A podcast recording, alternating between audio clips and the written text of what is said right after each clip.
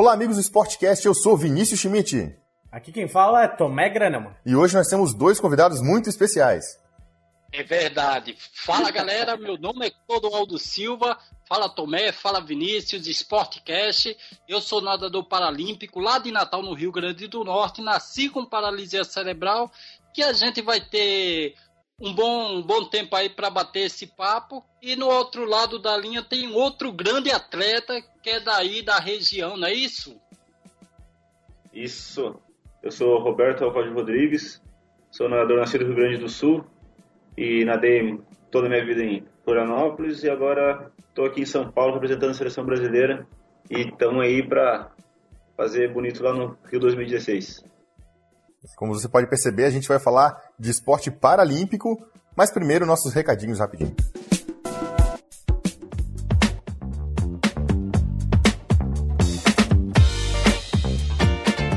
Chegamos aos recadinhos de mais um Sportcast. Nesse episódio tivemos a honra de conversar com os paratletas Codoaldo Silva e Roberto Rodrigues. É bom destacar, lembrar todo mundo aí que a gente gravou esse programa com alguns meses de antecedência ali pelo final de maio, até porque, né, com a aproximação dos jogos ficaria muito difícil o contato com a dupla, eles estão se preparando para os jogos que começam hoje, nessa quarta-feira vai começar as Paralimpíadas, aleluia, estamos em época de Olimpíadas de novo, Paralimpíadas aí, mais 11 dias de alegria, mas não é porque a gente gravou o programa há algum tempo que não tem conteúdo, né? Muito pelo contrário. A gente vai falar aí do movimento paralímpico, a questão aí dos chamados, legados, entre aspas, né? Como é que vem o time Brasil para disputa e, claro, nada melhor que eles, os atletas que participaram aí desse ciclo, mesmo sendo só da natação, para nos dar esse feedback de como que foi, né? Como que vem o Brasil, como que serão essas Paralimpíadas para os nossos atletas.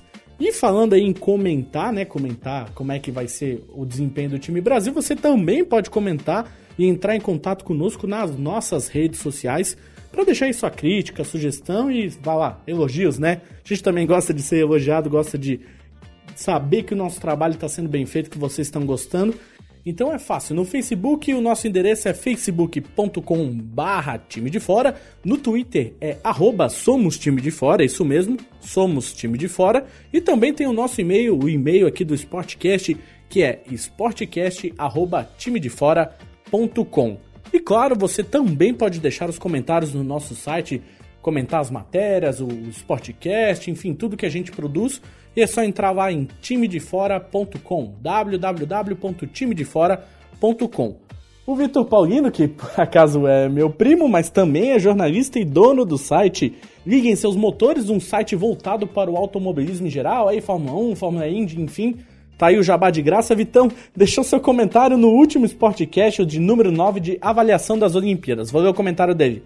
Fala galera, fazia um tempo que não escutava o Sportcast, mas foi muito bom escutar de novo. Sobre a formação dos atletas, concordo com tudinho do que vocês falaram. Acho que já comentei algo do gênero com o próprio Tomé e para ser bem rápido, acho que o próximo ciclo deve ser parecido com o de Atenas.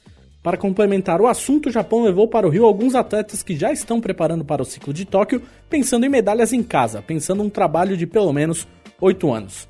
Grande abraço. Vitão vai achar aí que está nos pautando, né? Vai achar que a gente está copiando as ideias dele, mas mal sabe o Vitor que a gente a gente vai fazer uma análise aí dos últimos desempenhos, as finais, como, é, como foram os atletas, o que, que o Japão já está fazendo para se preparar para Tóquio 2020. Então fiquem ligados e Vitão, muito obrigado pelo comentário. Siga comentando, siga ouvindo os nossos Sportcasts e lendo as nossas matérias. Falando em matérias no site, depois dessa enxurrada olímpica, tivemos alguns posts sobre outras competições, já que na semana retrasada a Confederação Brasileira de Beisebol e Softball liberou a convocação oficial da seleção para mais uma seletiva do World Baseball Classic. O World Baseball Classic, para você que talvez não conheça, é o campeonato mundial, né, patrocinado aí pela MLB, para NPB, os dois maiores campeonatos profissionais de beisebol do mundo. E aí eu aproveitei para fazer uma matéria comparando a convocação deste ano de 2016 com da última seletiva lá de 2012, quatro anos atrás. Já na última quinta-feira, a seleção brasileira de futebol jogou contra o Equador pelas eliminatórias da Copa do Mundo, a Copa, a Copa que vai levar para a Rússia. E o meu amigo e comentarista Lucas Inácio fez uma análise da estreia do time de Tite. Aí o, o Tite estreando no comando da seleção, confere lá, o post também tá muito bom. E para encerrar os recadinhos de hoje, eu sigo com a nossa campanha Apresente o Sportcast a alguém. Pode ser pai, mãe, irmão, tio, primo, amigo, namorado, enfim, qualquer um que goste de esporte, goste de comentar e ouvir falar sobre todos os esportes, além do futebol, aí você que já acompanha o Sportcast ou está conhecendo sabe que a gente tem uma gama ampla aí de esportes, inclusive no nosso site você também pode ver. Vai lá, mostra o site, procura aí um agregador de podcast, você pode procurar aí no iTunes ou algum do Android, aí procura lá o nosso feed, só buscar por Sportcast, né, com E mesmo, Sportcast, e assina para receber notificação toda vez que a gente publicar um novo episódio. Então é isso, sem imitações, sem grande demora, Bora pro Sportcast aí com os paratletas Clodoaldo Silva e Roberto Rodrigues. Valeu!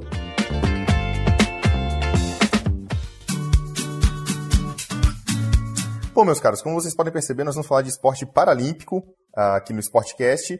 E nós vamos falar principalmente de natação. A gente está com dois nadadores aqui que vão para a Paralimpíada. E a gente está aqui com um multimedalista, Clodoaldo Silva, e a gente está com o Roberto Rodrigues também, que não é multimedalista, né, Clodoaldo, mas é um bom nadador, né?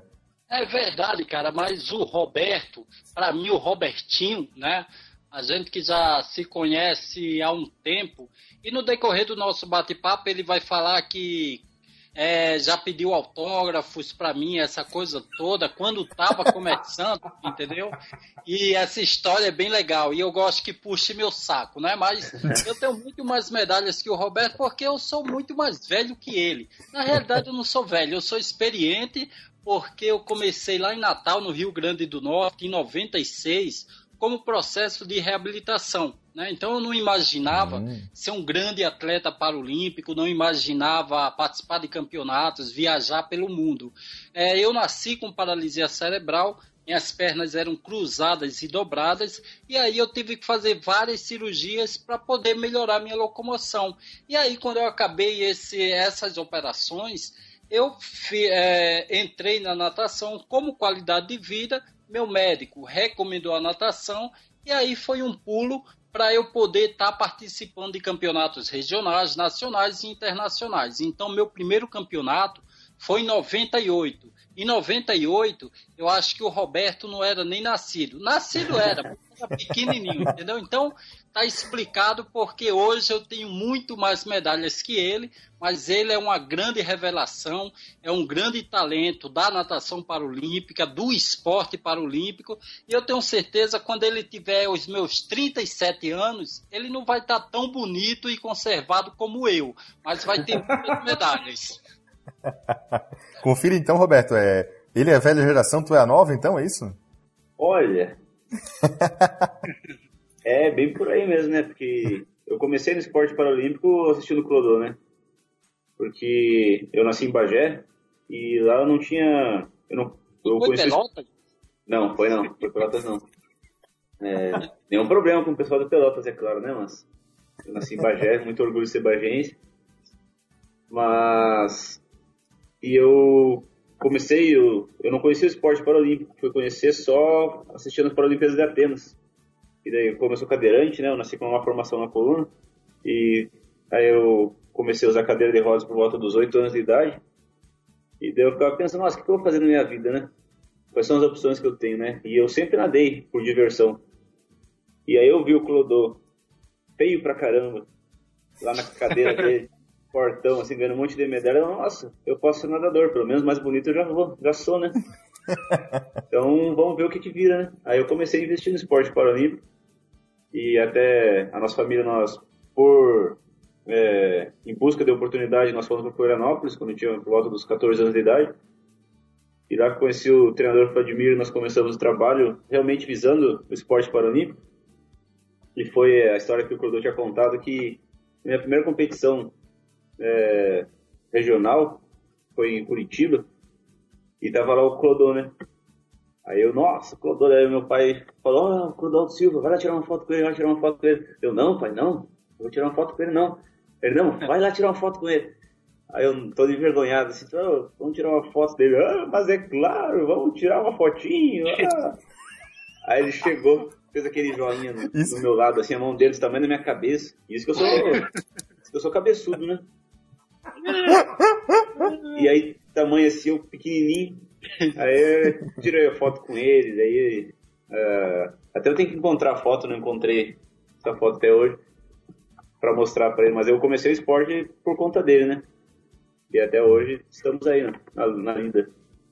É, até porque a natação paralímpica aqui no Brasil, acho que é uma das grandes referências nossas aqui e também para o mundo, né? A nossa natação ganha tudo, né, cara? Principalmente nos últimos anos aí, o que a gente vem ganhando é um, é um absurdo que cresceu a natação paralímpica aqui no Brasil, né? Pois é, o mais legal é justamente isso. Eu sempre costumo classificar que existe o antes e o depois de Atenas nos Jogos Paralímpicos de 2004. O antes é que algumas pessoas da sociedade brasileira conhecia o esporte paralímpico, conhecia pessoas com deficiência que praticavam alguma atividade física, mas isso era muito pouco.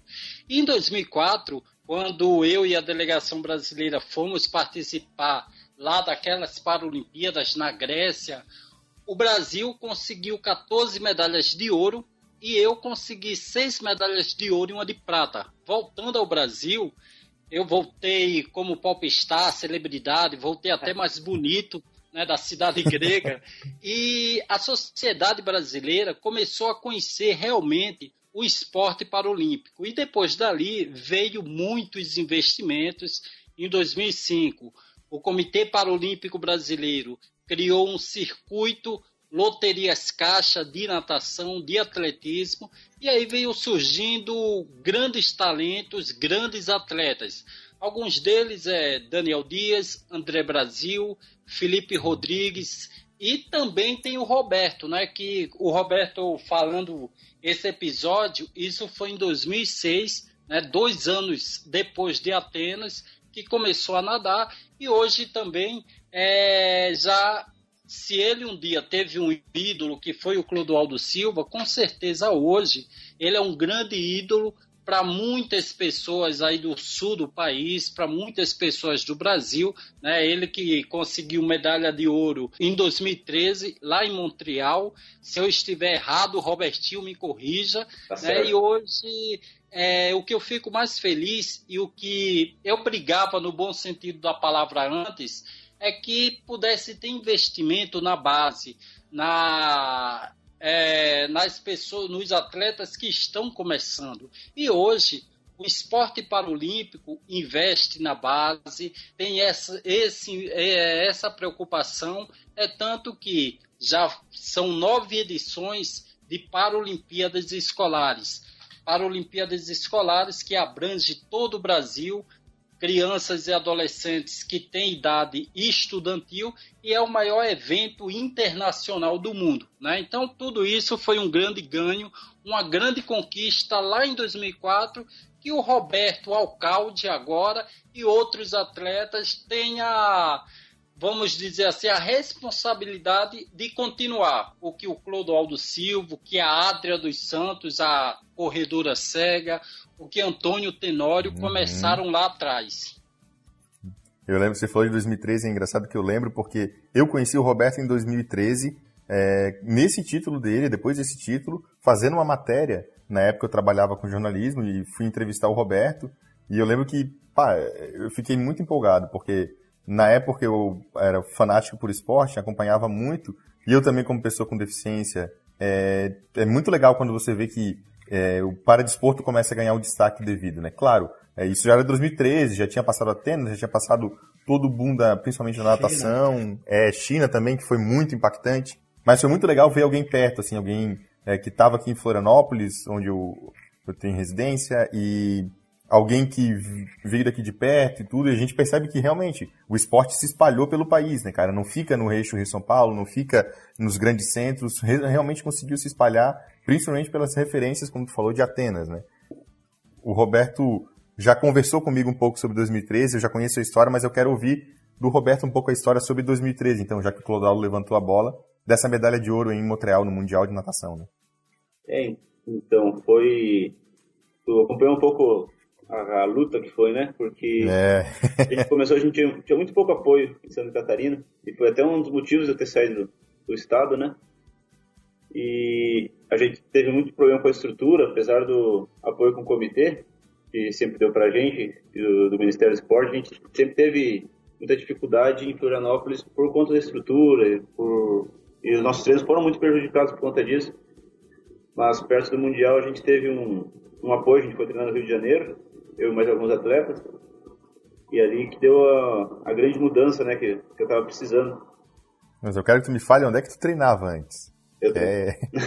eu treinava nos ingleses, eu treinava na piscina de 15 metros. E isso, Você... nos padrões de, de treinamento, é muito diferente e abaixo do, do, do importante para se ter um bom treinamento, né?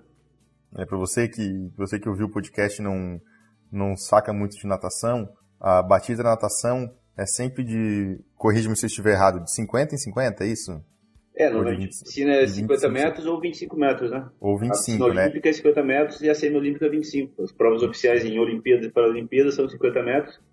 E tem competições como o Mundial de Curta e outras que são também na piscina curta, de 25 uhum. metros. E a banheira é. que o Roberto nadava era de 15.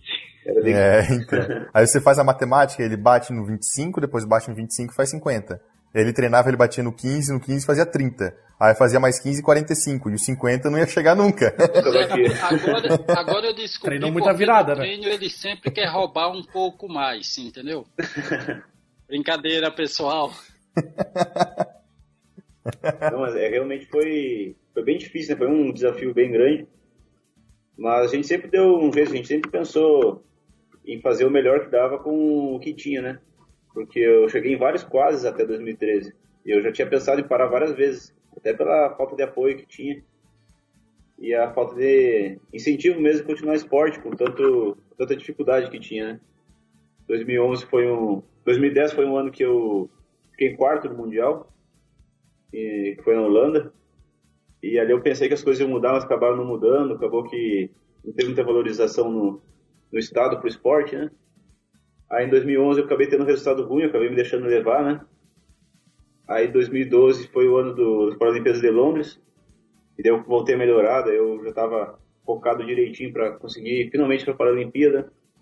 Só que por uma besteira minha acabei sendo desclassificado na, na seletiva e fiquei de fora dessa também. Eu, eu tinha o tempo, só que acabou não acreditando, né? O tempo que eu fiz. E aí depois disso eu não eu acabei não dando aquela. Eu aprendi com o erro que eu tive em 2010, né? Aí eu não dei nenhuma parada, segui treinando. É, usei isso a meu favor como motivação. E acabei não deixando a peteca cair, né? Não deixei o. Não perdi a oportunidade. Quando o cavalo passou, eu estava já pronto para seguir, seguir viagem. Aí apareceu a oportunidade Mundial 2013. E como eu não tinha parado, como eu estava sempre focado, então acabou sendo foi a, a grande mudança que deu na, na, minha vida, né? Eu consegui o meu maior resultado na época, consegui o título de campeão mundial, mesmo com as condições adversas. E depois dali foi onde deu a maior mudança na minha vida, consegui ter apoio, consegui ter patrocínio. E foi quando surgiu o convite para vir para São Paulo para estar tá integrando a equipe do que estava dando origem a sendo referência para o Olímpico. E aqui é que começou o foco realmente para as Paralimpíadas de 2016. E hoje, é, 2014, foi criado o Centro de Referência Temporário aqui em São Caetano do Sul, onde eu, Roberto e outro, e parte da seleção brasileira treina. Né? Então, temporariamente, por quê? Porque o nosso centro, é, o permanente, ele também está sendo quase já já está pronto, só falta a gente ir, que também se localiza aqui em São Paulo, e esse centro paralímpico de natação que já está quase construído, ele vai abrigar 14 modalidades, é, vai ser referencial não só para a América do Sul, não só para o continente americano, mas para todo mundo. Esse era um grande sonho do movimento paralímpico, ter a sua casa, e hoje nós temos. Mas antes disso, em 2014, como o Roberto falou, parte da seleção brasileira veio para São Caetano, porque aqui temos uma parceria Comitê Paralímpico Brasileiro, Governo Federal e uh, Secretaria de Esportes de São Caetano, onde a gente usa toda a estrutura aqui de academia, de piscina, e a nossa vinda para cá foi justamente porque qual o grande diferencial? É que aqui nós temos o que vocês imaginarem de equipe multidisciplinar, nós temos médicos, fisioterapeutas, técnicos de natação, preparadores físicos, nutricionistas. Então, o Comitê Paralímpico Brasileiro criou esse centro temporário aqui em São Caetano para dar todo o investimento para esses atletas aí brilharem nos Jogos Paralímpicos do Rio 2016, que começa dia 7 de setembro. Continue a nadar, continue a nadar, continue a nadar, nada, nada, para achar a solução, nada. Vocês acreditam que, é, não só pela questão do investimento que foi está sendo feito em relação ao Rio 2016, mas a, a, aquela palavrinha que talvez já esteja enchendo o saco, inclusive de vocês, atletas, que é o, o tal do legado, que nem a gente mais que gosta de falar de esporte aguenta mais. Mas é, é, vocês acreditam que a Paralimpíada de 2016 e todo esse investimento vai criar uma cultura, vai melhorar, vai ampliar? O que, que vocês veem do pós do, do pós Olimpíadas, do pós Rio? Teremos essa expansão, ao menos uma certa melhora da estrutura em outros locais, como por exemplo Roberto estava comentando aqui em Santa Catarina? Pois é, é vou começar primeiro para Roberto copiar minha resposta. Brincadeira, Robertinho. é, cara, realmente é, só se fala em legado, né? A moda é a palavra da moda, é essa, essa palavra, esse assunto, porque infelizmente em 2007, quando aconteceu os Jogos Pan para Pan-Americanos lá no Rio de Janeiro, também se falava muito em legado e ficou pouquíssimas coisas como legado, né?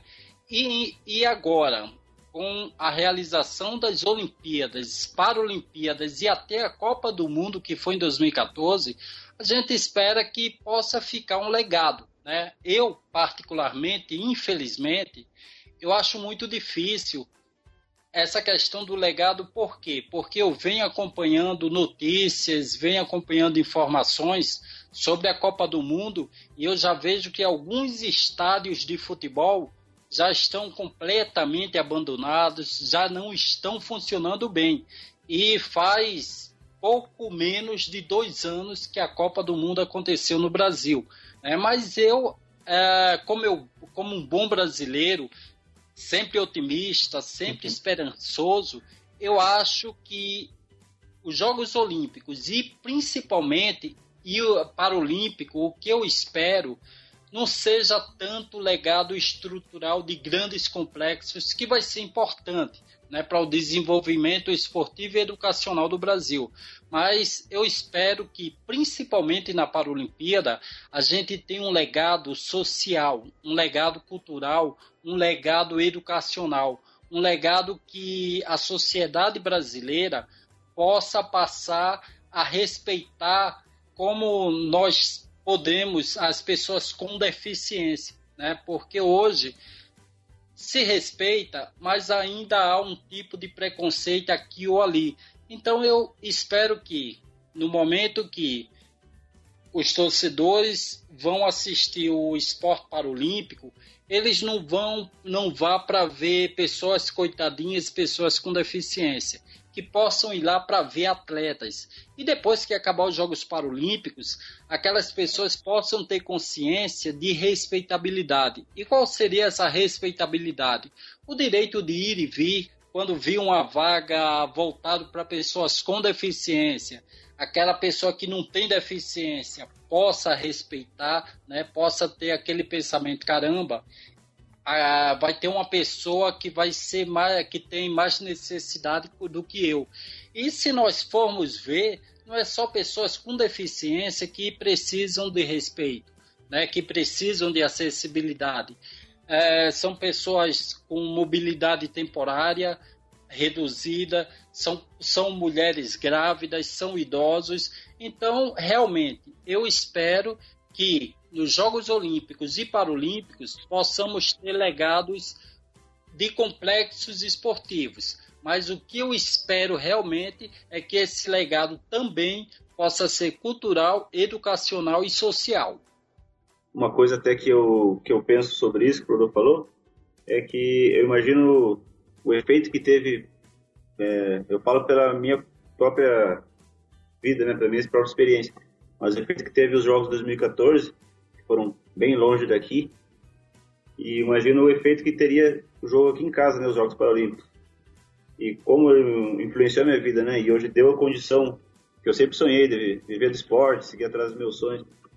E eu já tive várias pessoas que vieram para mim falar, começaram esporte por minha causa. E Pô, eu até legal. acho engraçado, né? Eu com uma medalha de mundial, uma medalha de ouro de mundial, o Clodô com um quadrilhão de medalhas de ouro de Paralimpíada, mais 7, 15 milhões de medalhas de mundial. E daí é uma coisa que eu fico muito feliz, né? E daí eu penso, o que, que vai causar nas pessoas os Jogos Paralímpicos aqui? Independente de qualquer coisa, o povo brasileiro ele, ele gosta muito de torcer para casa, né? É um povo que no esporte sempre gostou muito, apesar de muitas vezes ter memória curta, mas é um povo que torce bastante por, pelo próprio povo brasileiro, pelos próprios atletas, né? E ver o, a oportunidade que a gente tem de mudar para melhor a vida das pessoas ou deixar uma mensagem para as pessoas, né? Que acaba quebrando muita barreira, muito preconceito, é uma uma coisa que é uma chance única, né, que a gente está tendo. E é uma coisa que pode mudar a vida de muita gente também, para melhor, né? É, a gente fala de. É, a gente está gravando isso hoje, mas esse podcast ele vai ao ar é um pouco mais para frente, mais próximo do início da, das Paralimpíadas. Mas o gancho aqui é muito importante. Eu recebi uma notícia hoje de que o presidente da República, Michel Temer, extinguiu a Secretaria Nacional de Promoção dos Direitos das Pessoas com Deficiência. Então, quer dizer, timing para essa discussão sobre uh, essa mudança social é ótimo, porque a gente tem aí um, um baita passo para trás dentro do, do, governo brasileiro com, a, com essa extinção, né? Mas, enfim, é, o, o, esporte talvez seja realmente o melhor exemplo para a gente poder tratar disso, né? O esporte normalmente é o melhor exemplo para a gente tratar de assuntos que lidam com, com, com, o social, né? Já foi assim com a luta racial dos negros, o, o esporte teve um impacto muito forte. a esperança é que que que a Paralimpíada no Brasil traga um pouco mais de consciência também para o povo brasileiro nesse ponto. Isso aí eu tô com vocês 200%. Cara. Pois é. Não tenho conhecimento do que você falou, né, dessa extinção. É, é algo lamentável, né, porque hoje o, as pessoas com deficiência no Brasil já tiveram, estão conseguindo muitos ganhos, né, tanto dentro do esporte quanto fora dele, dentro é, do mercado de trabalho. E todos, toda essa evolução, todos esses benefícios, muito, vieram graças ao esporte paralímpico. Né? Vieram lá com a Adria dos Santos, lá na primeira Paralimpíada que ela participou em 88, veio em 92. Antônio Tenório também é, plantou essa sementezinha até vir 2004 é, para dar aquele boom e a sociedade brasileira e principalmente os governantes olharem para as pessoas com deficiência com um olhar diferenciado, não de coitadinho, não de peninha, mas sim de pessoas capazes. E depois dali houve vários benefícios, não só para o esporte paralímpico, mas para o segmento geral do movimento das pessoas com deficiência. Mas todos esses ganhos, e temos que conseguir muito mais, vem com esses debates, vem com essas políticas públicas, vem com ONGs, né? E também vem com a secretaria para poder estar tá fomentando mobilizando e orientando tudo isso. Então, quando se acaba uma secretaria, você retrocede e acaba diminuindo essas discussões, né? Então, com certeza hoje, infelizmente, estamos tendo um retrocesso aí é, voltado no segmento da pessoa com deficiência, que no Brasil Hoje são mais de 45 milhões de pessoas que têm algum tipo de necessidades especiais. E o Brasil tem 200 milhões e 45 milhões têm deficiência. Então, esperamos que isso possa mudar para melhor, né? Mas essa notícia aí nos deixa muito triste. Continue a nadar, continue a nadar, continue a nadar, nada, nada, para achar a solução, nadar.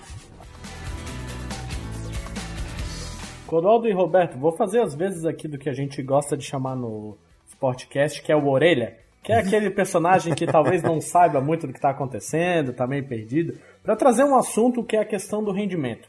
A gente, olhando o histórico das Paralimpíadas brasileiras, né, nos últimos anos, rolou um crescimento aí. Claro, o quadro de medalhas não é às vezes tão importante assim, né? Alguns contam só de ouro, alguns contam todas as medalhas, mas a gente percebe que os atletas brasileiros paralímpicos, de forma geral, estão subindo, estão melhorando, estão conseguindo disputar muito mais medalhas do que antigamente. Como tu mesmo falou, a partir de 2004 teve essa questão do, do, do investimento. É, fica a questão assim, por que, que a gente é tão bom?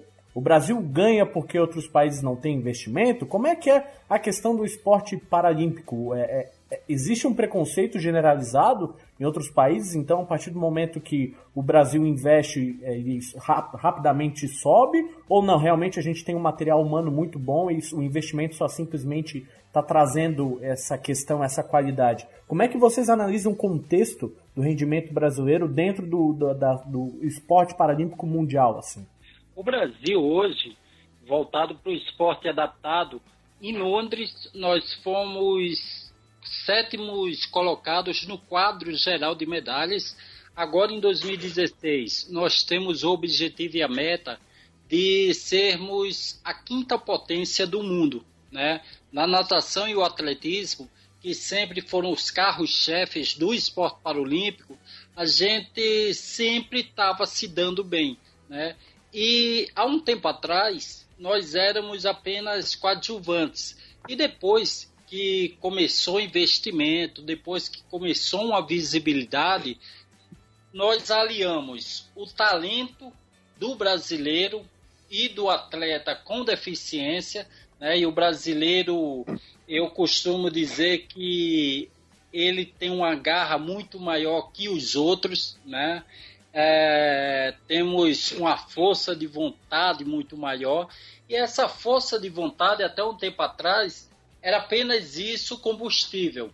Mas depois que surgiu investimento, visibilidade, isso aliou e nos tornamos muito mais fortes, né? E comparando até com outros comitês nacionais paralímpicos, nós é, hoje não ficamos nada a desejar a questão do investimento, a questão do patrocínio para os atletas paralímpicos. É claro que tem uma diferença aqui, ali, mas não é tão grande. E na medida do, na medida do momento que o Brasil é, encontrou recursos para profissionalizar o esporte paralímpico, a gente começou a bater de frente com os outros países, né? Coisa totalmente diferente de quando eu comecei. Quando eu comecei, era muito diferente. É tanto que, principalmente no atletismo, que os atletas corredores usam próteses tecnológicas, usam próteses fantásticas, nós brasileiros não conseguíamos competir de igual para igual porque não, tinham, não tínhamos essas próteses.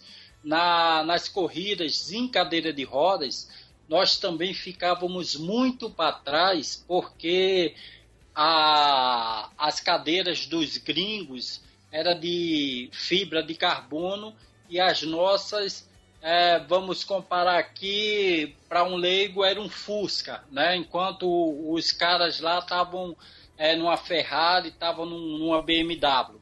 Pô, eu fazendo propaganda de carro e nem pagam para vocês por propaganda, né? Mas foi mal. Então, essa, essa era a diferença. Hoje não. Hoje nós temos boas cadeiras de rodas, nós temos boas próteses, a gente consegue com todas as modalidades, bater de frente com os outros países. Mas, como eu falei, eu acho que a grande diferença é que antes nós tínhamos a garra, nós tínhamos a determinação, nós tínhamos a força de vontade. A partir do momento que se aliou ao investimento, às parcerias, o Brasil começou a disputar de igual para igual com o mundo todo. Claro que ainda temos que melhorar muito, mas acredito que nós estamos num bom caminho para quem sabe um dia chegar aí numa primeira colocação como potência mundial. Uma coisa que eu vejo também é muito questão cultural, né, de cada país. Porque antigamente no Brasil a visão do povo era que o esporte paralímpico era, era muito de inclusão social, era reabilitação, eles não viam o atleta como sendo um atleta é, eles não eles diferenciavam muito o atleta olímpico do atleta paralímpico e não que era só uma, uma diferença física. Eles achavam que era uma mentalidade diferente, né? Não, muitas vezes não levavam tão a sério quanto era na verdade o esporte. Foi até um, um dos grandes momentos que mudou isso, essa visão das pessoas, foi em 2014, 2004, né? E depois que começaram a ver que esporte paralímpico é um esporte sério, que tem que é muito diferente do esporte amador, né? E começou a vir um investimento no esporte Olímpico, que até o, o Comitê Paralímpico é uma referência no mundo, né, de, de ser um bom investimento para o crescimento do esporte, né, porque é só ver o quanto o esporte paralímpico cresceu no Brasil. E o Brasil tem muita condição de ser muito melhor do que ele já é, né? e ele já é bom. E é só ver a quantidade de deficiente físico que tem no Brasil e quanta possibilidade a gente tem aqui, né, de crescimento, de, de atleta e tudo mais. E é, é muito uma visão cultural que vai diferenciar isso, uma visão do povo ver o que é possível mesmo, que é um esporte de verdade, que é um esporte de alto rendimento e muito diferente do, do esporte menor, como pode-se dizer assim. Porque a nossa diferença para o Olímpico é só uma diferença física, o esporte é a mesma coisa, a dificuldade é a mesma, o esforço nosso todo dia no treino é o mesmo, e até acabam aprendendo com o outro, né? Então é um, é uma visão muito desse tipo. E tu vê em países, por exemplo, a China, que é uma grande potência paralímpica, eles têm uma visão muito diferente dos atletas deles. E o, eles investem muito forte nos atletas deles, mas eles, eles investem numa forma, é, como é que eu posso dizer? É bem cultural mesmo. Eles é, são vistos como heróis mesmo, os atletas deles. E eles têm muita, muito apoio, né? Por conta disso.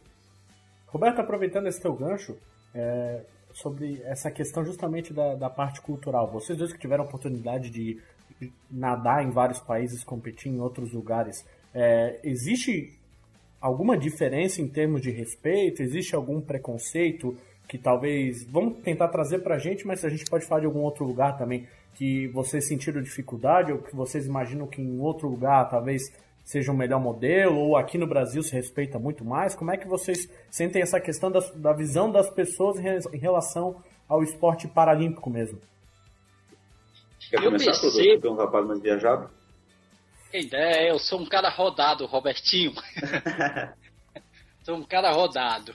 Mas eu vejo, né, quando eu, Roberto, os atletas da seleção têm oportunidade de viajar, para o continente americano, principalmente para a Europa, é a cultura que eles têm é, de respeitabilidade e principalmente de acessibilidade. Né? E aqui no Brasil hoje diminuiu, mas antigamente, quando eu comecei no esporte, quando eu tenho que pegar um ônibus, quando eu tenho que fazer alguma coisa, as pessoas me olhavam com cara de estranhamento. Né? Hoje não, hoje é, eu viajo por todo o Brasil e tenho a felicidade das pessoas hoje me pararem porque reconhecem o meu trabalho, porque me conhecem das palestras, me conhecem como atleta. Mas lá fora, uh, você é cadeirante, você é uma pessoa com deficiência, mas você é apenas mais um. Né? As pessoas não ficam te olhando, caramba, será que é, ele precisa de ajuda, será que isso e aquilo? Porque lá fora, na maioria dos países, dão condição de, de toda a questão de acessibilidade, né? E tanto na Europa e no Canadá, quando nós estivemos no Parapan-Americano do ano passado, eu, eu venho percebendo e percebi naquele momento que os ônibus lá, eles eram muito velhos, né? Era de uma frota muito velha. Só que mesmo o, o veículo não sendo tão novo, ele já tinha acessibilidade, ele já tinha uma adaptação, né? E aí eu percebi que essa acessibilidade não vem há 10 anos atrás, como aconteceu no Brasil. Essa acessibilidade já vem de anos e anos, é cultura deles. Né? E o Brasil não é um país tão, é, tão novo, o, Brasil já é um país velho. E essa acessibilidade já tem que ter há muitos anos, né? E não tem. E foi isso que eu percebi justamente. Lá fora, eles têm uma acessibilidade de muito tempo, coisa que no Brasil a gente está engateando, está começando. E como eu falei anteriormente, eu, eu sou otimista e esperançoso que essas Paralimpíadas, na questão de acessibilidade, possa melhorar né? mas não só no complexo esportivo, em torno dele, mas que possa melhorar em toda a cidade do Rio de Janeiro, em todo o estado do Rio de Janeiro e em todo o Brasil. Eu vou te falar que eu sou o cara que faz o papel do pessimista aqui no Sportcast, eu sou conhecido por ser pessimista. É, é, é, algo que eu não, não. Eu acho uma calúnia, tá? Mas tudo bem. E as pessoas dizem que eu sou pessimista. Mas nesse ponto eu tenho que ser, porque eu concordo contigo que no ponto que tu disse que a gente é um país que é velho e a gente não parece que não desenvolve, parece que a gente pedala, pedala, pedala e não sai do lugar, sabe? E, e aí quando você lê a notícia, é, como eu, eu, eu li para vocês agora há pouco, da questão da Secretaria de Direitos das Pessoas com Deficiência se extinguindo em plano 2016, parece que a gente, para onde que a gente está caminhando, sabe? Para que direção que o país toma? É, e, pô, é, como, como eu já disse anteriormente, né? O esporte é a melhor maneira de a gente tentar tomar essa consciência, né? Mas é legal ver que vocês têm essa, é, é, esse conhecimento de como é os outros países pra gente, tipo, de vez em quando a gente fala muito do Brasil e não tem o que comparar, né? Vocês têm um ponto de comparação. Eu não sei tu, Roberto, por onde tu passou, como é que tu viu esse, essa questão de acessibilidade e também das próprias pessoas com deficiência é, serem vistas fora do Brasil. O que eu vejo é que, por exemplo, na Europa, eles têm uma visão muito simples da, muito mais simples da vida, né? Eles veem um deficiente na rua, eles veem como uma outra pessoa. E muitas vezes no Brasil ainda tem um pouco dessa visão, porque sai na rua sendo um deficiente físico, tu é um, de repente tu virou um herói, assim, tu bota, ou a pessoa estranha muito, que que, como se fosse super-homem, assim, nossa, é um avião, é um pássaro, o que, que é aquilo que tá andando ali? Ou então é, nossa, olha só que corajoso, que bravo guerreiro, ele tá saindo pra rua, nossa, tantas dificuldades, olha só ele subindo aqui a rampa, nossa, Teve até uma vez que o pessoal ficou me zoando bastante que nós fomos pro Rio de Janeiro treinar, aí chegamos na piscina de um clube, né? E o professor falou, nossa, olha só, um cadeirante homem, que legal. aí eu, nossa, eba! então, ainda tem é, essa coisa, assim, uma, uma, uma certa surpresa. Disfarça muito bem. Tem que disfarçar, né? Parte do engodo. Mas ainda tem essa visão um pouco diferente. E a própria acessibilidade isso é, dá para ver bastante, porque lá fora o pessoal, é. na maioria das coisas, já fazem pensando, né? Porque não é só deficiente físico, não é só quem nasce com deficiência. Todo mundo está sujeito a qualquer coisa, né? Ninguém sabe o dia da manhã o que vai acontecer, se vai tropeçar no rinoceronte na rua e quebrar a perna. Vai saber o que vai acontecer. Aí, então, é uma coisa que eles... É, é, novamente é cultural, né? A gente vê no Brasil que muita gente acaba tentando tirar proveito da situação, né? Tu vê muita obra que é feita exatamente nas coxas mesmo, parece que é de propósito e acaba reformando e fica aquela coisa. E muitas pessoas acabam, infelizmente, só descobrindo da, da acessibilidade quando precisa, né? E acaba vendo realmente, nossa, como seria bom ter uma rampa aqui, né? Como seria bom tal coisa, ou para um parente meu, ou para um amigo meu, ou até mesmo para a pessoa mesmo. E isso é uma coisa boa que o esporte traz. Pode não ser de imediato, né? Mas isso mostra para as pessoas o, o deficiente físico ele não é um bicho do mato, né? Não é uma pessoa que fica escondida em casa, como já foi muito pior, mas hoje em dia está tá mudando, né? Os deficientes estão saindo mais. Mas que é uma pessoa e pode se tornar ser qualquer um e que também que a deficiência física não é o fim do mundo, né? Que muitas vezes para muitas pessoas acaba sendo o começo e acaba até sendo uma mudança de vida muitas vezes acaba trazendo benefícios na, na diversidade. Né? E pois a é, própria é. mudança de visão que a pessoa Roberto. tem, né? Não, por favor, diga, rapaz. Não, pegando o gancho do Roberto, gostou dessa, né, Roberto?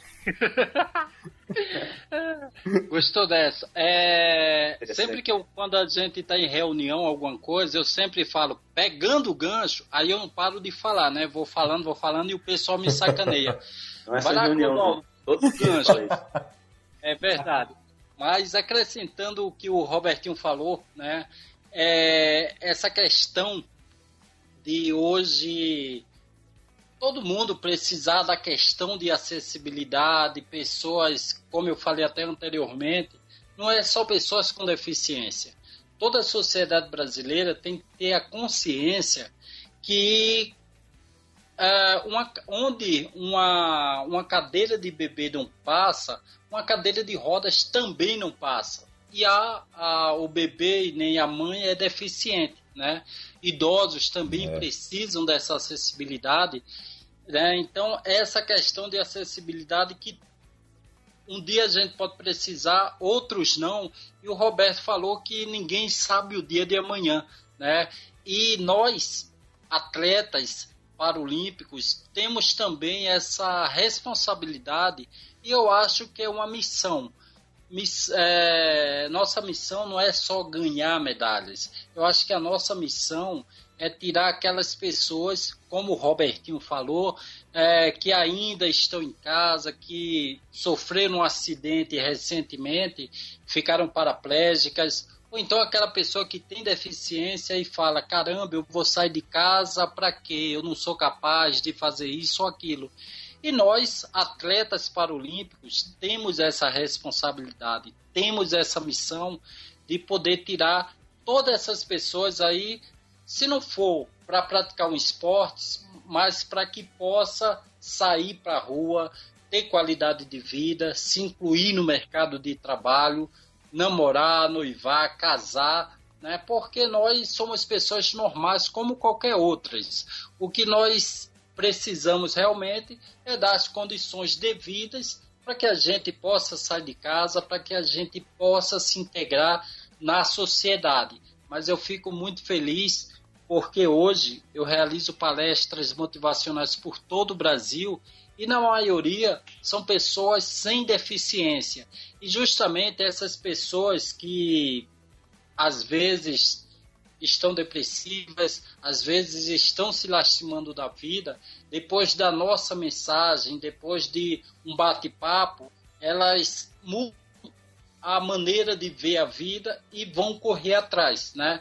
Então eu acredito que nós temos essa responsabilidade de incentivar essas pessoas com e sem deficiência. É, a gente vê como as pessoas com deficiência estão saindo para o mundo. A gente tem três aqui no, no Sportcast com quatro pessoas, né? Eu tô quase chutando o Tomé aqui para ficar só a gente. Continue a nadar, continue a nadar, continue a nadar, nada, nada, pra achar a solução, nada. Mas é, falando, voltando um pouco na questão do, do, do rendimento na natação, vocês falaram bastante de 2004, 2004, Atenas, referência, mas Atenas foi referência pra gente, mas não surgiu do nada também, né? Então a gente fala muito dos investimentos que vieram depois de Atenas. Eu quero saber principalmente do Clodoaldo, é, como é que surgiu uh, o fenômeno Atenas? Da onde que, isso, que a gente conseguiu um rendimento tão bom numa Paralimpíada que depois veio a dar frutos tão bons? Mas da onde que surgiu, sabe, é, essa equipe que conseguiu fazer uh, uma Paralimpíada maravilhosa como foi a de Atenas? Pois é, é realmente não, Atenas não foram seis meses de investimento e naquele ano explodiu é, o boom do movimento paralímpico no Brasil. Esse trabalho é, começou na primeira participação do Brasil em uma Paralimpíada, que foi em 1972, né? mas o esporte paralímpico no, no, no mundo é, começou em 1948 graças a um neurologista, ele se chamava Ludwig Gutmann, né? E ele é, gerenciava, era diretor de um hospital lá na cidade de Stockman Deville e ele naquele momento ele recebia muitos feridos da Segunda Guerra Mundial, que ficavam cadeirantes, que ficavam paraplégicos. E aquela galera ficava o dia todo sem fazer nada, né, literalmente. E aí o neurologista, ele colocou o esporte como uma questão de reabilitação, uma questão de qualidade de vida e uma questão de elevar a autoestima da, dessa galera.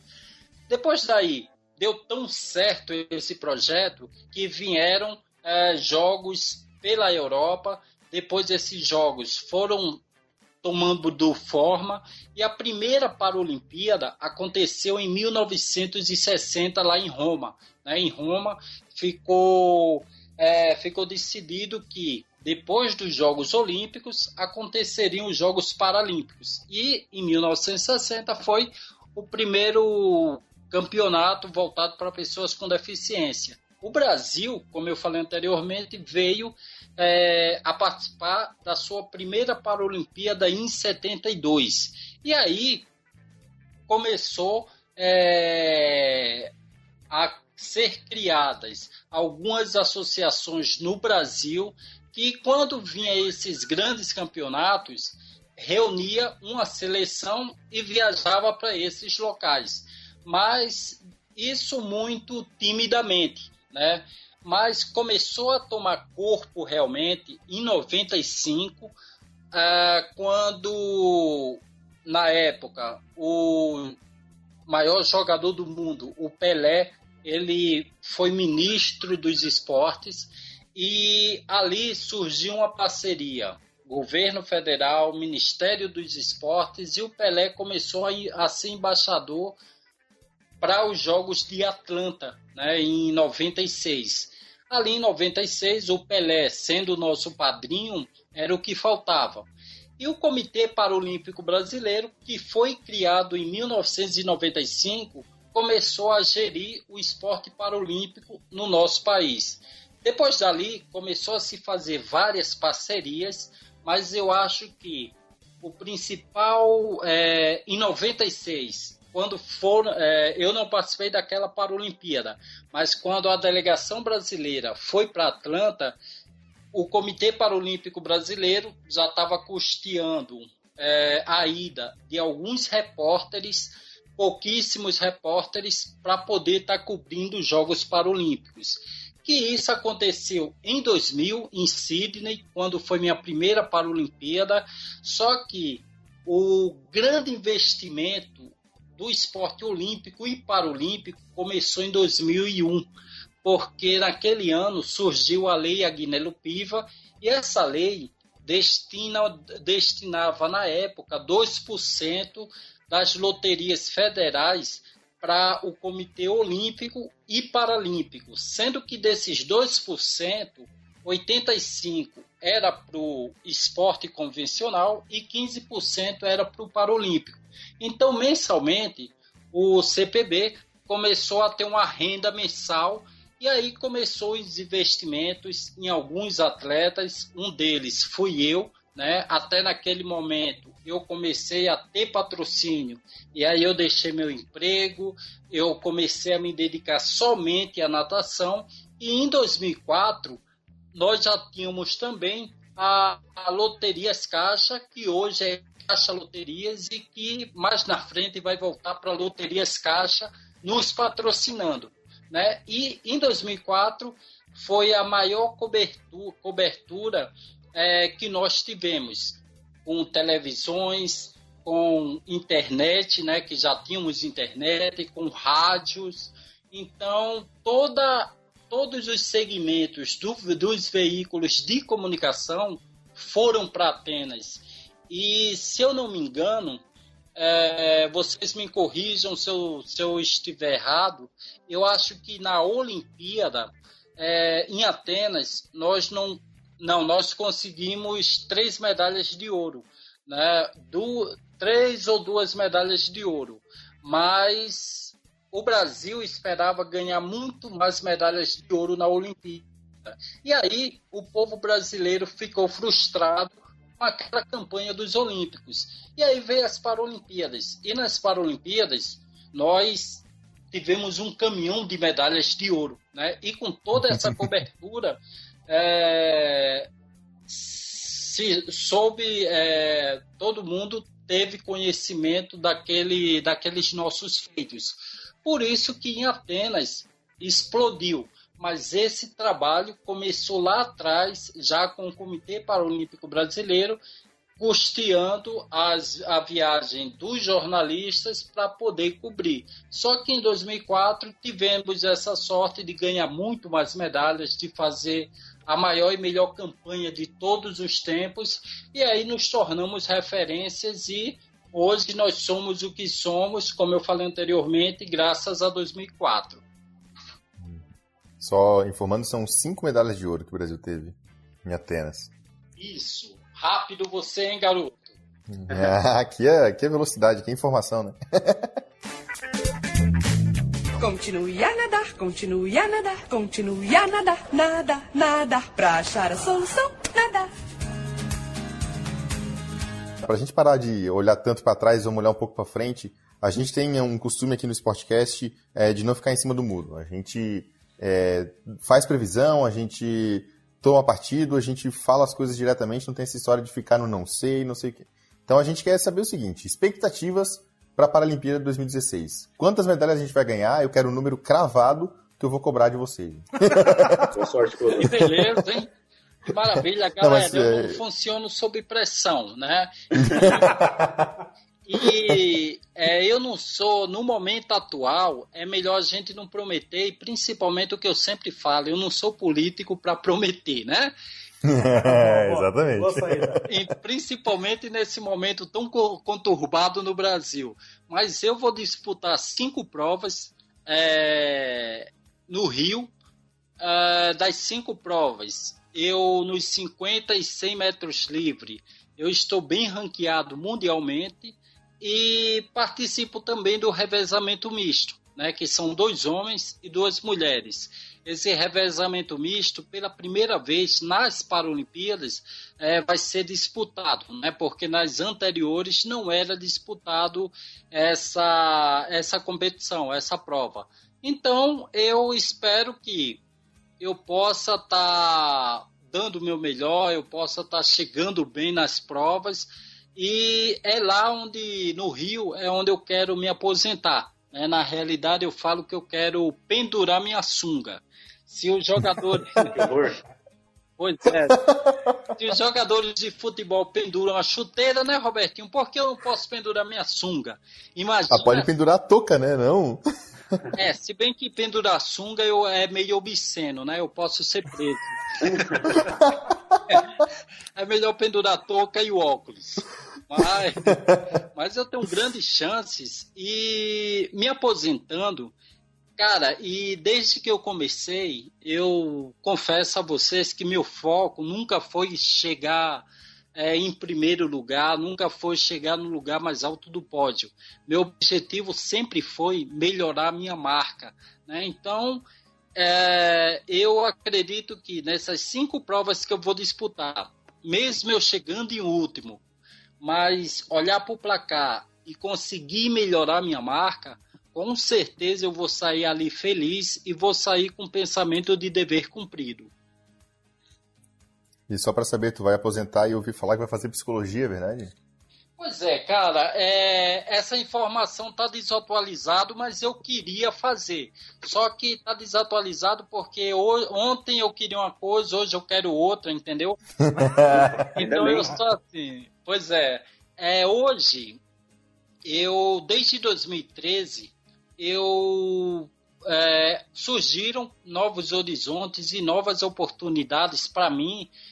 E uma delas é, surgiu a oportunidade para eu ser garoto de programa, né? E aí eu aceitei. Mas o garoto de programa é que lá no Rio de Janeiro. Gostou, né?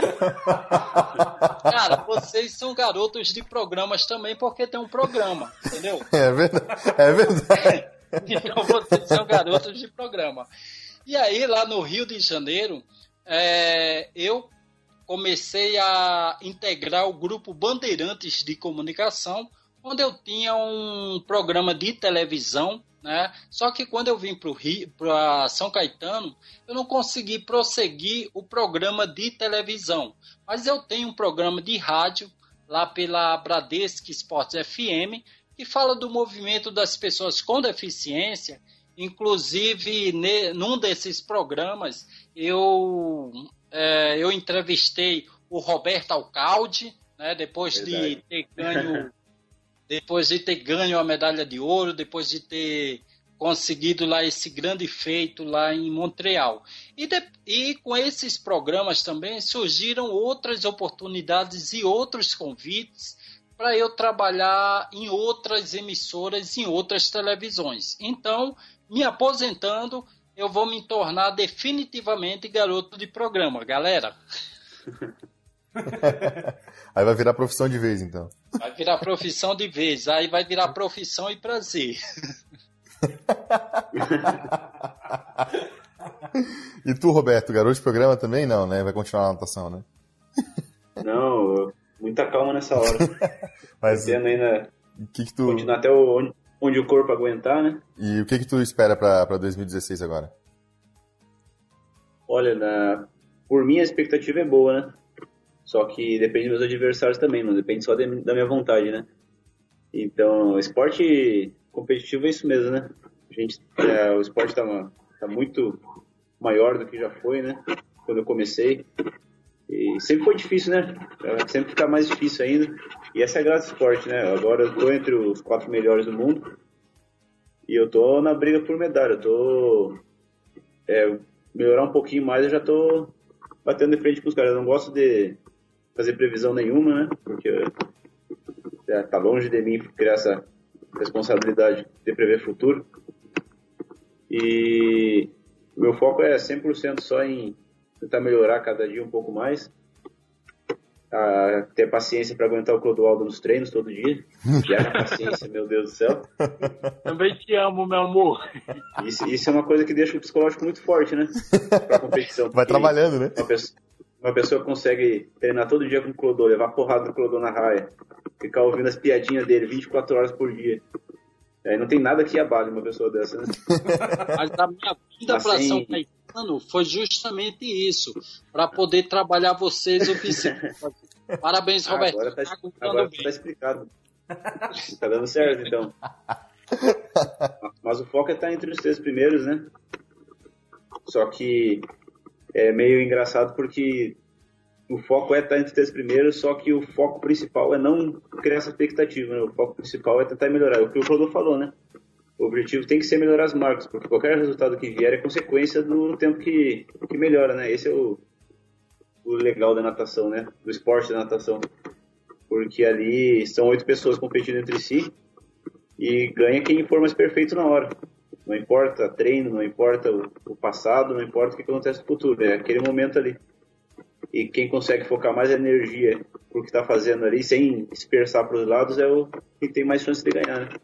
E é um esporte muito sincero, ele não tem, ele não engana ninguém, né? Não tem como ganhar por na manhã, né? Ganha por sorte, né? Não ganha porque acontece, não ganha amanhã, não tem essa coisa de, de o, o fator externo de mudar o resultado, né? É a pessoa com ela mesma. Se acontece algum, alguma coisa que, que vá, possa atrapalhar, é como a pessoa lida com isso. Então é uma coisa muito. É um esporte muito sincero e isso acaba. É bom e ruim, né? Porque a, a verdade nem sempre é, é muito boa, né? Mas é para isso que a gente treina, exatamente por isso que a gente treina tanto como, como a gente treina, né? Como a gente treinou esse tempo todo. Então a expectativa é boa, a expectativa é boa também do todos os nossos colegas, né? A gente tem grandes atletas aí que estão nadando, treinando muito bem para lá. É, no masculino a gente tem também o, o Thaleson, que é uma grande promessa né, para os jogos, que é outra, outra de Santa Catarina. Tem também o Matheus Heine, que é sérvio também de Santa Catarina, que é um grande nome para fazer muito bonito lá também. E tem um pessoal muito grande aí que está tá doidão para ir lá e nadar muito bem, representar o Brasil muito bem. Então a expectativa é boa, né? Só não se sabe exatamente como vai vir, mas vai vir coisa boa aí. E, Roberto, deixa eu facilitar a tua vida. É, agora Oi. que tu tá com uma estrutura um pouquinho melhor, tá conseguindo treinar, vamos seguir nadando aí, diferente do que aconteceu na época que tu tava aqui nadando na piscina de 15 metros, que dava aquele desânimo. Depois de 2016 vai seguir nadando por muito tempo, esse é o teu plano? Seguir com essa carreira?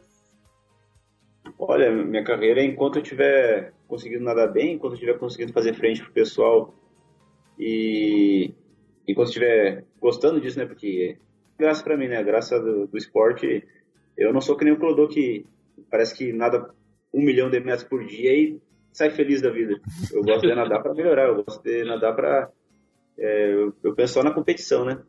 O Clodô, às vezes até me irrito com ele. Eu lembro quando a gente estava em hotel ainda, teve uma vez que. Teve uma época que a gente dormiu no mesmo quarto, em camas separadas, diga-se de passagem. Ah. Mas, nossa, era, era todo dia, acordava de manhã e ele, olá, tio, bom dia! Aí começava a cantar e dançar de um lado pro outro. Eu, nossa senhora, pegar um martelo, dar umas marteladas nesse cara. Eu em você em cima da cama. Calma, moça. ah, ah, não era para contar isso? Pode cortar, pessoal, isso. Só para saber então, Roberto, tu dormiu com um garoto de programa, é isso então? É, eu confesso, eu dormi.